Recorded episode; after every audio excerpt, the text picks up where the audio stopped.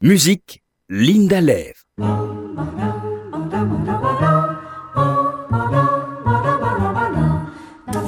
L'histoire du Gibson Huberman. C'est une histoire extraordinaire de violon que je vais vous conter aujourd'hui. Celle du Gibson, l'un des Stradivarius, mêlé au destin de Bronislav Huberman, musicien assez connu à son époque.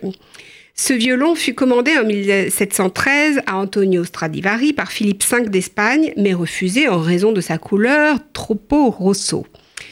Faisons un bond ensuite dans l'histoire pour atteindre 1919 où le violon est dérobé puis retrouvé quelques jours plus tard. Il est alors la propriété de Bronislav Huberman, un violoniste prodige né en Pologne en 1882 qui a eu le privilège d'être admiré en tant que violoniste par Brahms, Dvorak, Furtwängler et Toscanini en personne. En 1936, il fonde l'Orchestre philharmonique de Palestine, aujourd'hui Orchestre philharmonique d'Israël, dont il organisa également le premier concert, dirigé la même année par Arturo Toscanini. En recrutant des musiciens dans toute l'Europe, il sauva environ 1000 personnes de la mort pendant la Shoah.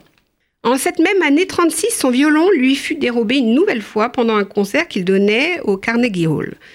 Huberman toucha 30 000 dollars d'indemnité d'assurance de la Lloyd de Londres. C'est Julian Altman, jazzman névrotique, alcoolique, qui, 20 ans plus tard, avoua en 1986 sur son lit de mort être l'auteur du larcin.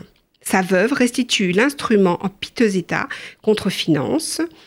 263 000 dollars à la Lloyd qui le revendit en 1988 après restauration complète pour 1,2 million à Norbert Brenin.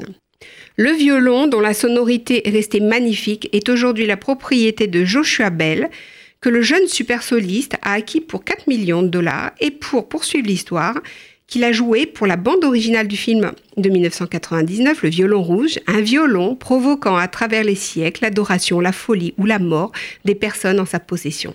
L'histoire rocambolesque du Gibson est parfois appelée Huberman et racontée par Frédéric Chaudière, luthier et chroniqueur à Radio France dans son roman Tribulation d'un Stradivarius en Amérique chez Actes Sud Babel. Écoutons Huberman dans le Nocturne numéro 2 de Chopin.